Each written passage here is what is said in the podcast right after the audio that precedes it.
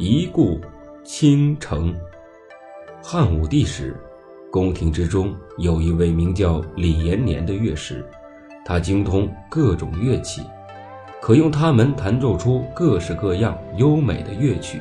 同时，他还擅长创作，能够创作出各种类型的曲子。此外，他还有一副好嗓子。后来，汉武帝发现李延年很是有才能，就将他调入内殿，随侍左右。李延年在民间有一个当歌妓的妹妹，她不但声音优美，相貌也是非常的出众。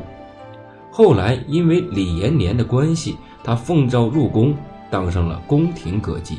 李延年的妹妹本想凭着自己出众的外貌引起汉武帝的注意。可是宫中像她这样的歌妓、乐妓实在太多了，他想从中崭露头角，绝非易事。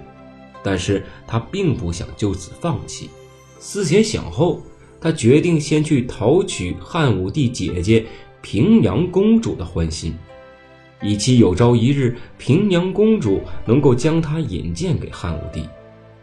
平阳公主看见李延年的妹妹。十分的惊讶，觉得此女只应天上有，自己的弟弟的后宫所有的嫔妃加到一起，都无法与之相比。平阳公主告诉李延年的妹妹，要她安心的待在自己的宫殿中，好好做事，若一有机会，便向皇上引荐她。得到了平阳公主的承诺，李延年的妹妹激动不已，赶忙的磕头谢恩。没过多久，机会就降临了。一日，汉武帝在后宫开设家宴，宴请平阳公主和其他的兄弟姐妹。席间，汉武帝立李延年献曲。此时，李延年已经得知平阳公主许诺向皇帝引荐自己妹妹的事情，他便唱了事先已经准备好的一首新曲：“北方有佳人，绝世。”而独立，一顾倾人城，再顾倾人国。宁不知倾城与倾国，佳人难再得。余音袅袅，汉武帝放下酒杯，为之动容地感叹道：“你唱的真是太好了！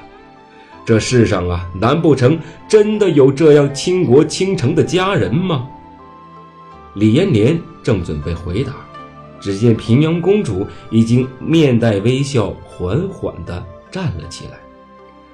平阳公主对汉武帝说：“皇上，本宫倒是见过这样的美人，这位美人如今就在宫里，她就是李延年的妹妹。”汉武帝闻言，马上传旨命内侍将李延年的妹妹带入内殿。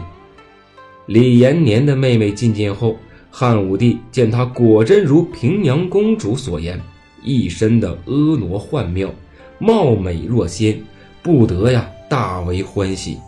随即，汉武帝命李延年的妹妹进献歌舞，让李延年以洞箫和之。李延年的妹妹奉旨舞了起来，嘴里还随即飘出了美妙的歌声。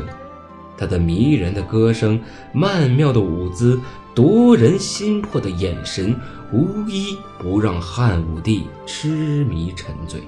当天夜里，汉武帝就命李延年的妹妹留下侍寝，次日便下旨封她为妃子，史称李夫人。此后，这位李夫人宠冠后宫，无人能及。而李延年也因为李夫人的关系升了官，受封为协律都尉。俗话说：“好花不常开，好景不常在。”李夫人在诞下第一个皇子后不久，便得了绝症，在疾病的折磨下，她日渐憔悴，容颜早已不复当日。每逢汉武帝前来探视时，李夫人都不愿意以真容相见，并用一条丝巾遮住自己的脸。汉武帝多次请求，都未能得见真容。李夫人此举让其他身边的侍女们都十分的不解。李夫人解释说：“当年我就是因为这样的容貌出众，才获得皇上的圣宠。如今我病入膏肓，瘦得不成人形，相貌也大不如以前，看上去哪还是那个人呀？若是现在皇上看见我，肯定会厌恶到极点的，此后也再也不会记得我以往的模样。”如此一来，等我过世以后，皇上就再也不会想起我了。时隔不久，李夫人便因病辞世。因为汉武帝从未见过李夫人病后的模样，所以在他心中，李夫人仍然是那个倾国倾城、美丽的女子。在李夫人过世后的很长一段时间里，汉武帝仍对其是念念不忘。满怀思念。后来，汉武帝命人将李夫人的画像挂在自己的寝宫，还亲手写下了《李夫人赋》，以此寄托哀思。